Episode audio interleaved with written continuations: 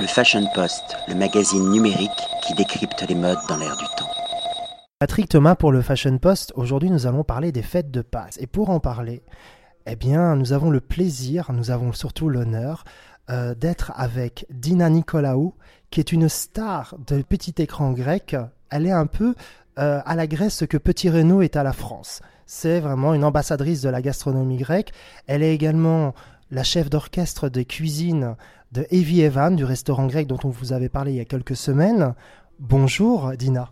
Bonjour. Et merci euh, de nous accorder euh, ce moment pour parler de la Pâque orthodoxe grecque. Alors, comment se passe une Pâque orthodoxe grecque? Euh, On mange quelque chose de particulier le dimanche de Pâques ou bien les festivités commencent déjà le samedi soir? Alors, la festivité, ça commence plutôt le samedi soir, après l'église. Et c'est plutôt une soupe qu'on appelle maïritza et c'est la soupe pascale. C'est une soupe avec euh, de, la salade, la salade romaine, et les oignons frais et bien évidemment avec l'agneau, mais avec les tripes d'agneau. Alors avec tout ça, on fait une soupe qu'on on peut dire qu'on prépare l'estomac après le carême. C'est important parce qu'il y avait 40 jours de carême.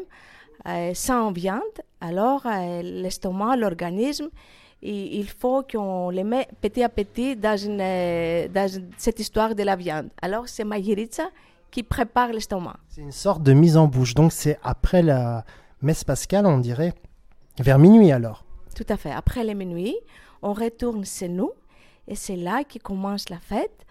on prend la, on prend et ah, on va dormir après et le lendemain, dès le matin, on commence à cuire l'agneau. D'accord. Et alors le matin, donc, il y a de nouveau la messe pour les croyants. Et, donc juste après, on mange euh, essentiellement des plats à base d'agneau. Voilà, c'est plutôt l'agneau. Et on adore les produits laitiers. Ça veut dire qu'on fait pas mal de feuilletés avec les fromages feta, fromage manouri, d'autres fromages aussi. On fait des petites choses qui, vont avec, qui sont à la base de yaourt qui ça se marie très bien avec l'agneau. Mais pour nous, l'agneau, l'agneau cuit, l'agneau euh, À la broche. À la broche, c'est ça la tradition. Alors il y a également une autre tradition, on va dire très folklorique et liée à la religion, c'est avec les œufs rouges. On casse un œuf sur un autre en souhaitant une joyeuse Pâques. Oui, c'est ça. Et en plus, euh, la couleur rouge, ça représente encore euh, les, les sangs du, du Jésus-Christ quand il était euh, mort sur la croix, donc crucifié, et donc c'est un peu le symbole de vie et aussi après la mort. Voilà, c'est tout à fait ça. Puisque l'œuf, c'est un peu le symbole de la résurrection, ce qui est un, peu un dénominateur commun entre les différents pays, comme on retrouve en Russie, en Pologne, où l'œuf représente le source de la vie. Oui.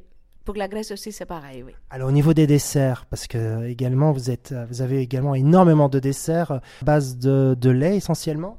C'est la base du lait. Il y a notamment une recette de votre maman que vous nous avez fait déguster aujourd'hui. Voilà, c'est galactobureko. C'est vrai que c'est une tradition pour euh, euh, les repas de, de Pâques. C'est fait avec la feuilletée, avec la, et une crème à la semoule et beaucoup de lait frais parce que c'est vrai que Pâques, c'est plutôt euh, la, période, euh, c'est printemps, alors là, on peut avoir euh, du lait, du sèvre frais. Et avec cette lait, on prépare une crème à la semoule pour faire cette fameuse galactobureko. Alors pour terminer, vous pouvez nous souhaiter joyeuse Pâques à tous les lecteurs et les lectrices du Fashion Post en grec En grec, avec plaisir. Kalopascha. Merci beaucoup Dina et à très bientôt. Merci à vous. Le Fashion Post, le magazine numérique qui décrypte les modes dans l'air du temps.